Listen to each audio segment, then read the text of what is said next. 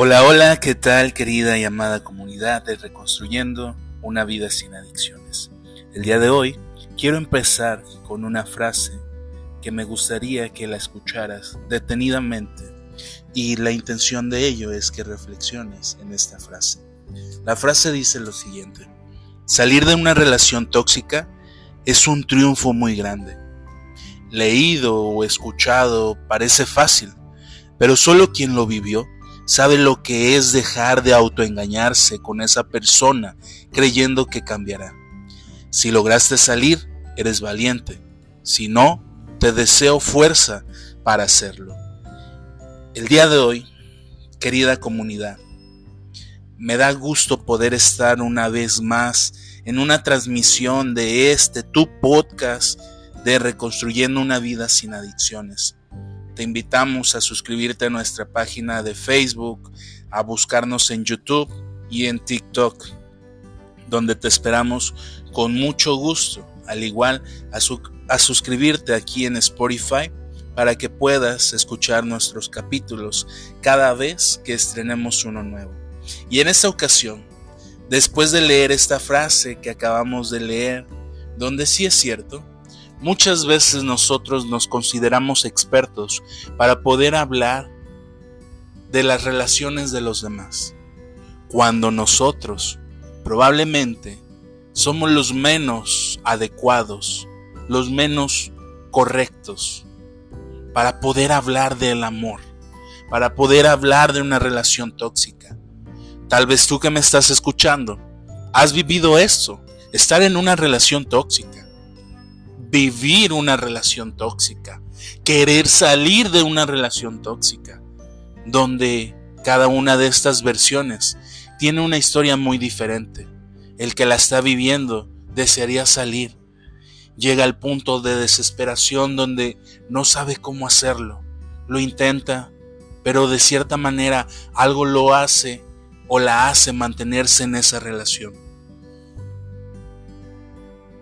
El que ya ha salido, probablemente ahora se convierta en una persona sumamente exigente, donde debido al dolor y sufrimiento que pasó en esa relación, le sea difícil volver a confiar en alguien para poder formar una pareja.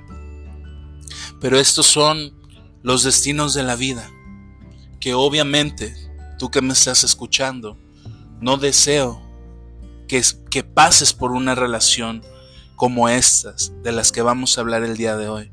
Y si tú que me estás escuchando estás pasando por una relación de estas, por favor, toma mucho en cuenta y valórate muchísimo y toma atención psicológica.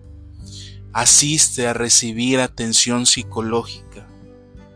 No es la única alternativa, pero científicamente es la más recomendable. Y bueno, el título de hoy se llama Toxicidad en la relación de pareja. Ya el título pareciera que habla de cosas que este tema le interesarían más a los jóvenes que a los adultos. Y cuando hablo de adultos me refiero a aquellos de 35 en adelante. Porque hemos de entender que las generaciones cambian. La estabilidad emocional depende de muchos factores, pero uno de ellos es cómo vivimos en familia. Pero alejado de esto, vayamos a ver qué es lo que se considera una relación o una pareja tóxica. Las relaciones tóxicas son relaciones en las que ambas partes son incapaces, por alguna razón o razones que no identifican, el impedir hacerse daño. Ojo aquí, el día de hoy hablamos de la pareja, pero esto mismo puede darse con un amigo, con un compañero de trabajo o con algún familiar. No pienses que las relaciones tóxicas solamente pasan en la pareja, ¿Cuántos de ustedes probablemente no han tenido una amistad tóxica o un compañero de trabajo que todavía no lo consideras amigo pero es tóxico o tóxica? ¿O algún integrante de tu familia, un hermano, un primo, incluso tus padres, que mantienen relaciones tóxicas hacia ti, hacia tus hermanos o entre ellos. Entonces, aclarando esto, el segundo punto de lo que te voy a hablar, que es una relación tóxica, lo recomendable es prestar atención cuando se empieza a experimentar un malestar difuso e indescriptible, cuando de ser extrovertido te vuelves retraído o cuando te sientes desorientado sin lograr, sin lograr admitirlo. Y ojo aquí, esto que acabo de mencionar es sumamente importante. Hay personas que al conocer a alguien, o más bien antes de conocerlos, o incluso conociéndolos, los conocieron o la conocieron como una persona extrovertida, que bailaba, que reía, que se divertía, que disfrutaba de la vida. Pero cuando estás con alguien tóxico, eso se pierde. Te va prohibiendo cosas, te va quitando esa alegría por la vida, hasta que te vuelves un tanto retraída. Y cuando hablamos de retraído o retraída, nos referimos a aquellas personas que poco a poco se van apartando de aspectos sociales, que no, no se interesan tanto por la convivencia, o cuando te sientes desorientada o desorientado, sin lograr admitirlo, o se hace hacia dónde va mi relación, qué estamos construyendo como pareja, ¿es buena mi relación? Incluso llegar a dudarlo, porque una relación tóxica es lo que genera.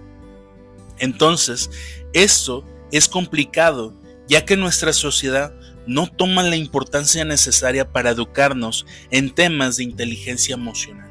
Y aquí el tema de inteligencia emocional es sumamente importante, porque es cierto, nuestra sociedad, al menos aquí en México, de donde yo grabo esta, este podcast, si alguien opina lo mismo y es de otros países que comparte esta idea, no se nos enseña qué es estar en una relación, qué implica estar en una relación cómo debemos de llevar a cabo una relación mutuamente donde no se falta el respeto, donde se llegue a acuerdos, donde no haya gritos, golpes, humillaciones, maltratos, violencia física, sexual, emocional, psicológica.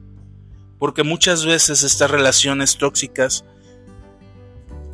realizan cada una de estas cosas que acabo de mencionar.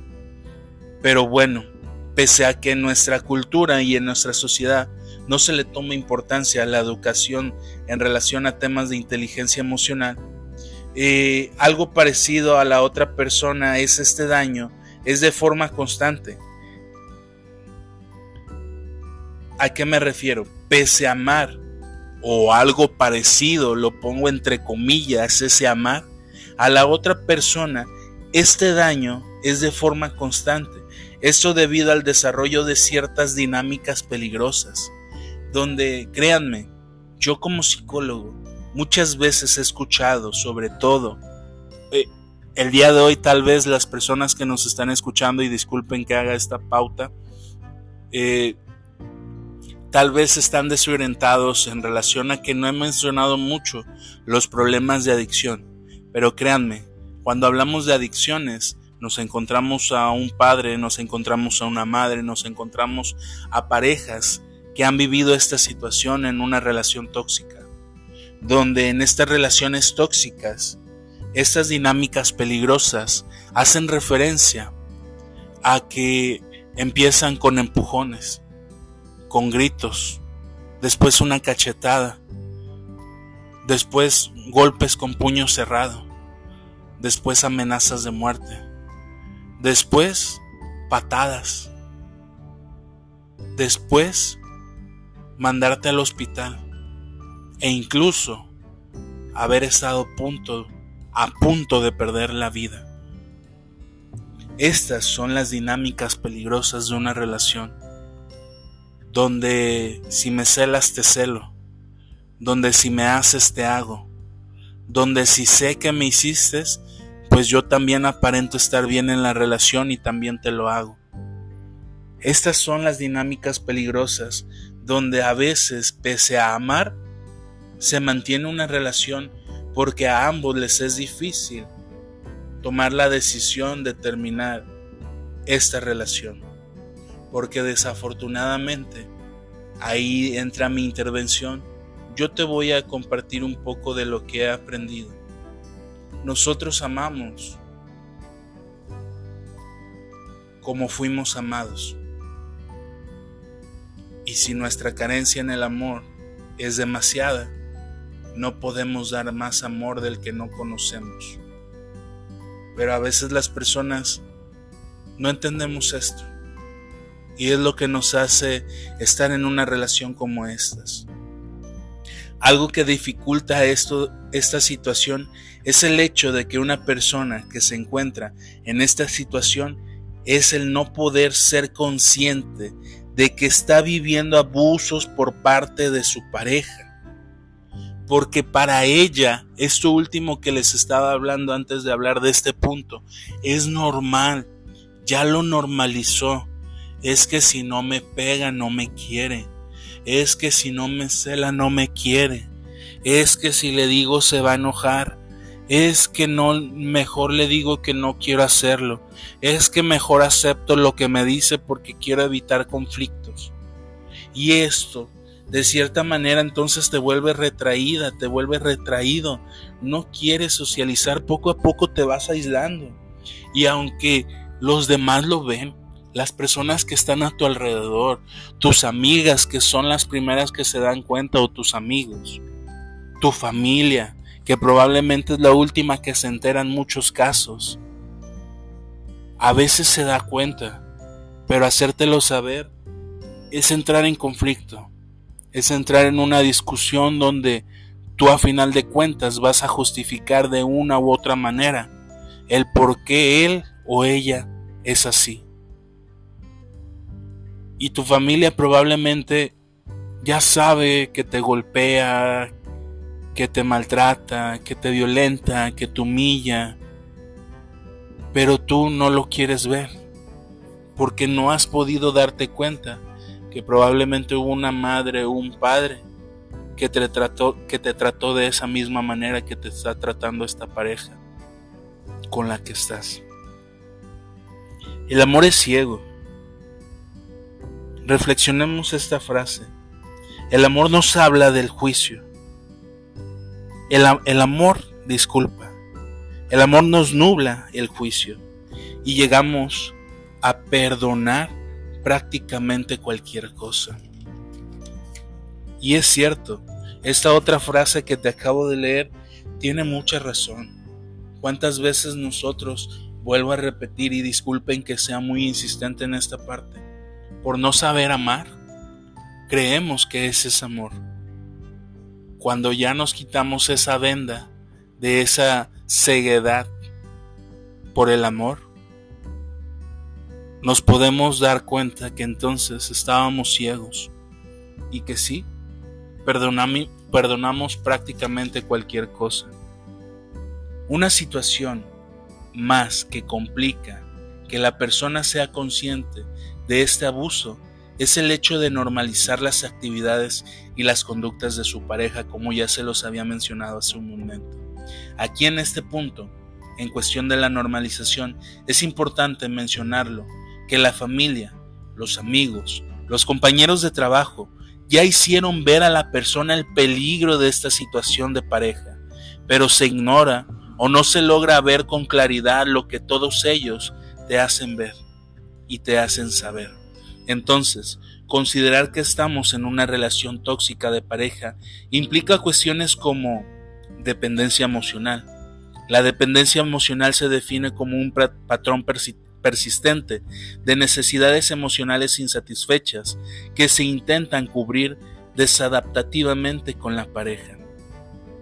Imagínense, necesidades insatisfechas, pero son tus necesidades que no se deben de cubrir con una segunda persona. La segunda persona desconoce esas necesidades emocionales insatisfechas. Y si ella las detecta o él las detecta, de eso va a sacar provecho. De eso va a tratar de manipularte. Cuando ella o él detecte tus necesidades emocionales insatisfechas y que tú las tratas de cubrir con él o ella,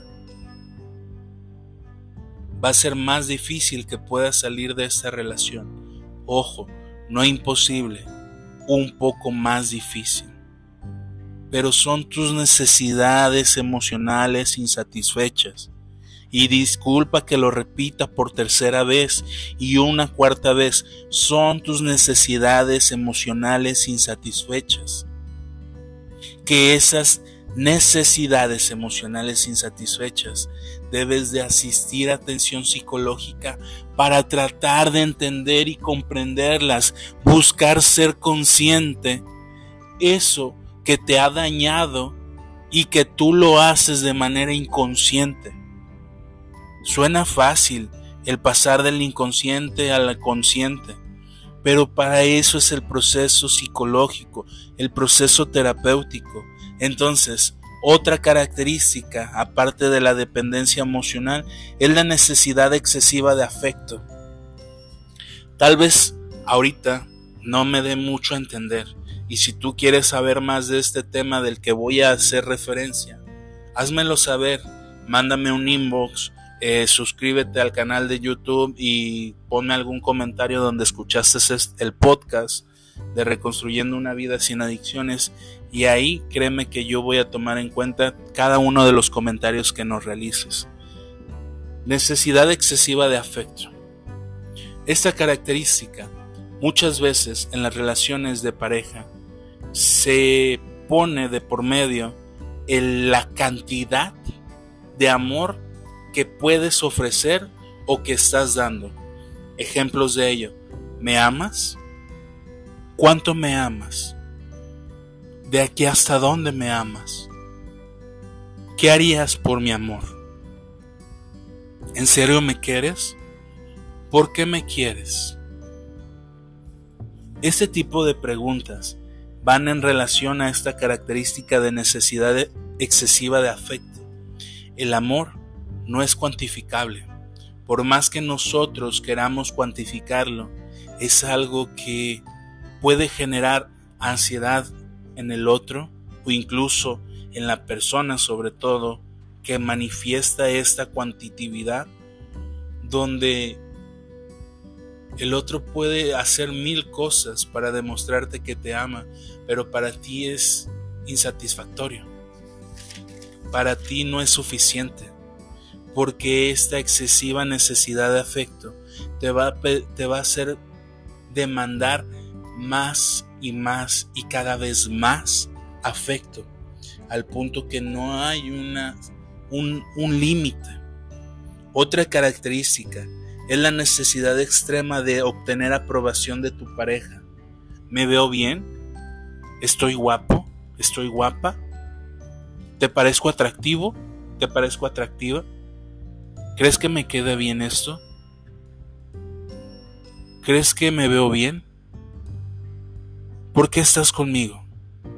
¿Para qué estás conmigo? ¿Por qué te fijaste en mí? Y buscan muchas, muchas aprobaciones. Hice esto para ti. Te compré esto para ti. Dejé del trabajo para estar contigo. Me salí de la escuela para estar contigo. O querer hacer cosas que a ti no te agradan y que tú las haces por tratar de buscar la aprobación de tu pareja.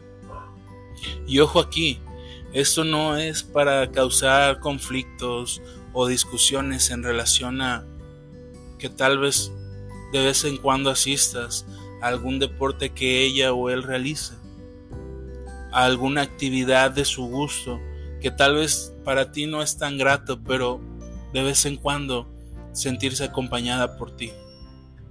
Pero no es buscar una aprobación en su totalidad como esta característica de la que hablamos, porque muchos se van a justificar y van a decir, nunca lo había pensado, pero a veces sí busco la aprobación de mi pareja.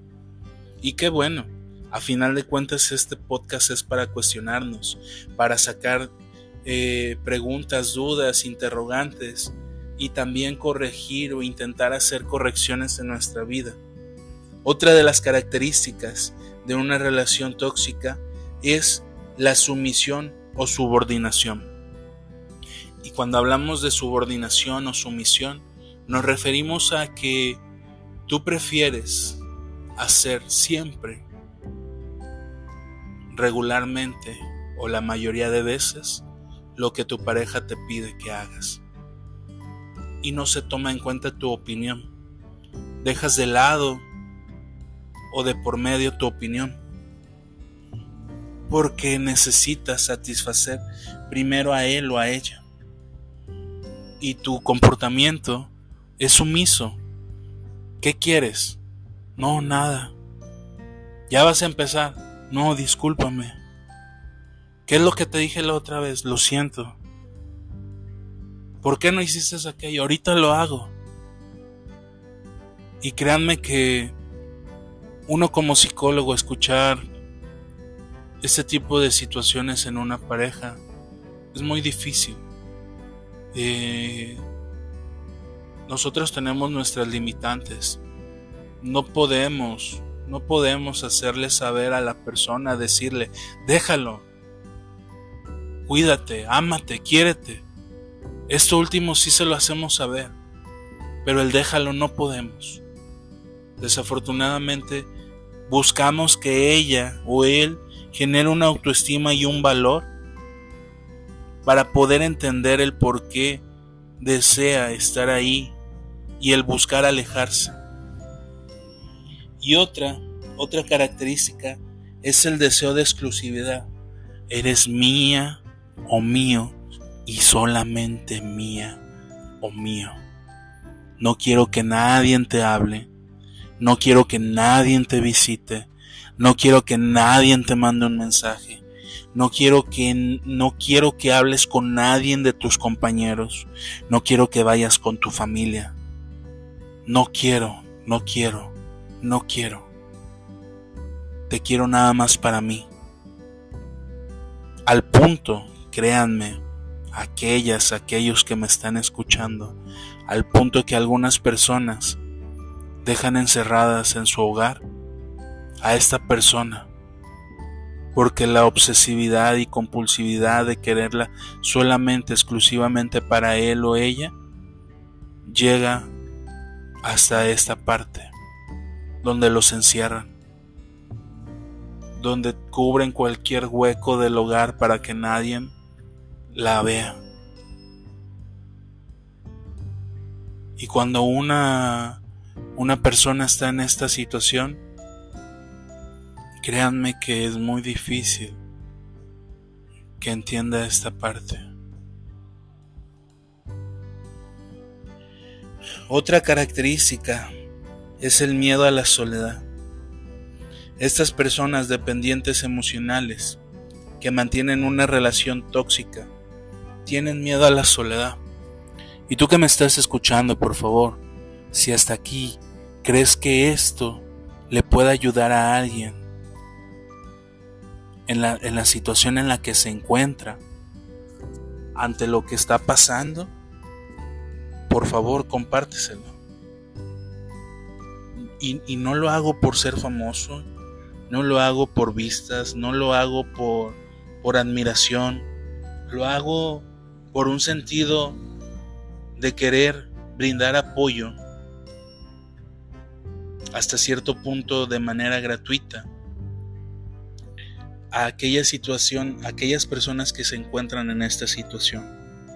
Así que te pido que lo compartas con alguien más, que creas que es necesario que escuche este podcast. Y bueno, ustedes tal vez que están escuchando este podcast pueden darse cuenta que en las generaciones de 25 años, 30 incluso, para abajo, les es muy difícil estar en soledad. Y cuando me refiero en soledad no me refiero a solo. Soledad es un sentimiento donde tú sabes que estás acompañado, pero valoras el estar buscando algo de ti mismo porque consideras que es necesario de vez en cuando hablarte, de vez en cuando escucharte, de vez en cuando conectarte contigo mismo y tratar de indagar un poco más en ti. Pero las generaciones de ahora necesitan estar con alguien, no toleran la soledad, les es imposible mantenerse más de una semana, más de un mes, más de seis meses, más de un año solos.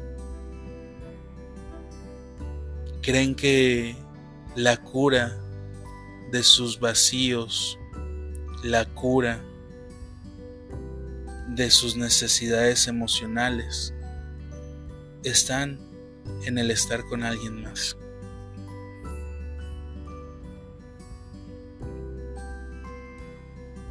Y por último, otra característica de la que te voy a hablar el día de hoy es acerca de los celos.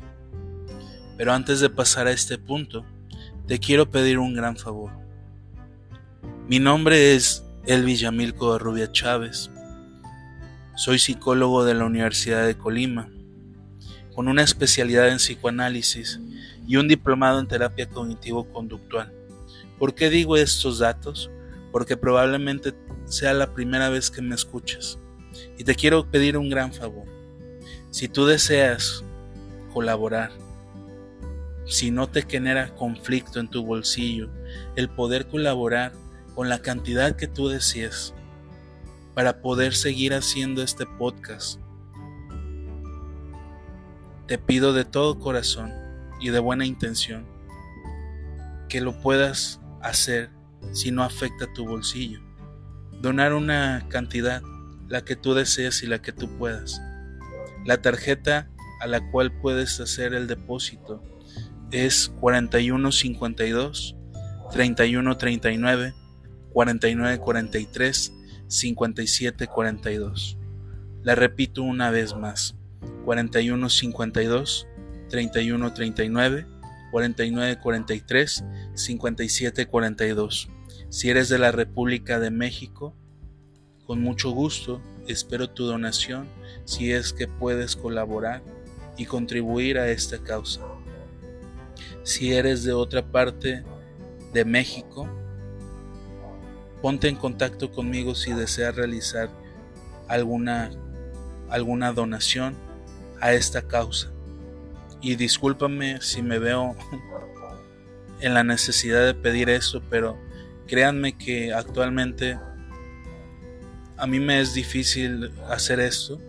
Antes lo hacía con mayor constancia, pero implica tiempo, implica leer, implica hacer resúmenes, implica de cierta manera también aportar un, un poco de lo que he aprendido.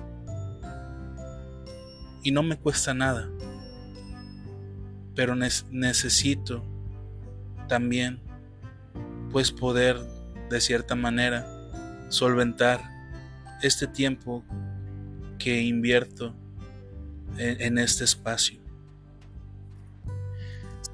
No lo, no lo tomes a mal, por favor. No es mi intención obligarte a, que dones. Y bueno, el último punto de los que hablamos en relación a las características de una relación tóxica son los celos, lo cual es una sensación que se presenta en la persona cuando siente que existe un riesgo de ruptura en una relación que confiere una significación vital. Una característica relevante de los celos es que necesita de la existencia de un agente externo que suele ser el protagonista principal de la amenaza. O sea, ¿qué quiere decir esto último que señalamos? Que debe de colocar la persona celosa en, en alguien o en algo su situación para justificar sus celos. Los celos son pensamientos que no tienen un fundamento, que no tienen una base, que no tienen un, sentido de ser. son, son alucinaciones hasta cierto punto, de una manera imaginaria, donde a veces nos hacen comportarnos, decir o actuar de cierta manera un tanto paranoica. Y es que, ¿quién te escribe tanto? Y es que, ¿por qué te habla tu jefe? Y es que, ¿por qué llegaste tarde? Y es que, ¿por qué saliste con, con tu compañero ese del trabajo? Y es que, ¿por qué no me contestas en todo el día? De segura de estar con otra u otro. Esos son los celos y siempre se busca colocarlos en una persona, en una situación o en un objeto. ¿Por qué te tardaste tanto? ¿Por qué la ves? De seguro te gusta, ¿verdad? Pero esta, esta cuestión de los celos habla de una inseguridad. Habla de una inseguridad donde muchas veces no tiene un sustento no por decirlo siempre, porque es cierto, yo sé quienes me van a escuchar que hay mujeres que van a decir, es que yo sé, o hombres también, que van a decir, es que yo sé, yo sé cómo se comporta él, yo sé cómo es él. Pero miren, el, cuando tú asistas a, a una atención psicológica y inicies un proceso terapéutico, te vas a dar cuenta que muchas veces es nuestra responsabilidad. Te voy a hablar desde la postura masculina, donde hablar de esta postura, yo, yo psicólogo Yamil, te comparto lo siguiente. Cuando un hombre deja de ser atento con su mujer, probablemente en su trabajo halle, halle a alguien o se encuentre alguien que comience a ser atento, que comience a mostrarle ese interés que tú en algún momento le mostraste y que porque estás en una zona de confort y segura, te hizo restarle importancia a la atención que le demostraste alguna vez. Y su compañero de trabajo se lo empieza a demostrar. Y ella carente de eso que tú le dabas, puede sentirse atraída, puede agradarle su forma de ser. El que le pregunte cómo estás, cómo te encuentras, cómo amaneciste, el que le diga que se ve guapa, que se ve radiante, que se ve hermosa, que le gusta su forma de pensar, que le gusta su forma de ser. Eso es debido a, asumir responsabilidad. Yo sé que no toda la vida podemos mantener esta, esta cuestión como lo hacemos al inicio, que debería de ser lo ideal, claro, pero la realidad es que, de cierta manera, sí va a reducir tal vez en gran cantidad de eso que hacías al principio, interés, amor, afecto. Y cuando te des cuenta, pues esto va a pasar a, afectar, a verse, a demostrarte que sí, realmente estabas siendo desinteresado, mostrando una actitud desinteresada hacia él o ella. Y te lo puse como ejemplo del hombre, pero es lo mismo para la mujer. Las infidelidades pasan cuando dejamos de preocuparnos por el otro. Solamente que en las relaciones tóxicas este punto de la celotipia se dispara, créanme, que en grandes cantidades, donde los celos son masivos. Y por último, otra parte de otra característica de una relación tóxica son las manifestaciones de violencia, violencia sexual, violencia física, maltratos psicológicos o maltratos emocionales. Si te agradó este tema y deseas una segunda parte, primero que nada, te quiero pedir que compartas este capítulo con alguien más. Segundo, que, que te suscribas al canal de YouTube. Tú que me estás escuchando, quiero que si realmente te agradó este capítulo y quieres escuchar una segunda parte, vayas a buscarnos en YouTube como Reconstruyendo una vida sin adicciones. Actualmente somos 300, tengo un poco olvidada la página. Te estoy pidiendo que te suscribas para poder hacer una segunda parte de esto. Si llegamos a más de 100 personas suscritas en el canal de YouTube, antes del mes subo la segunda parte de qué implica estar en una relación tóxica. La primera cosa que vimos es qué es lo que se considera una relación tóxica en pareja. El segundo tema o subtema del mismo es qué implica estar en una relación tóxica. Si realmente te interesa, te espero en el canal de YouTube, que te suscribas y que si puedes hacer una donación, bienvenida sea a esta comunidad de Reconstruyendo una vida sin adicciones. Mi nombre es Elvis Yamil y me dio un gusto poder estar de nuevo con cada uno de nuestros oyentes. Nos vemos en un próximo capítulo. Hasta luego.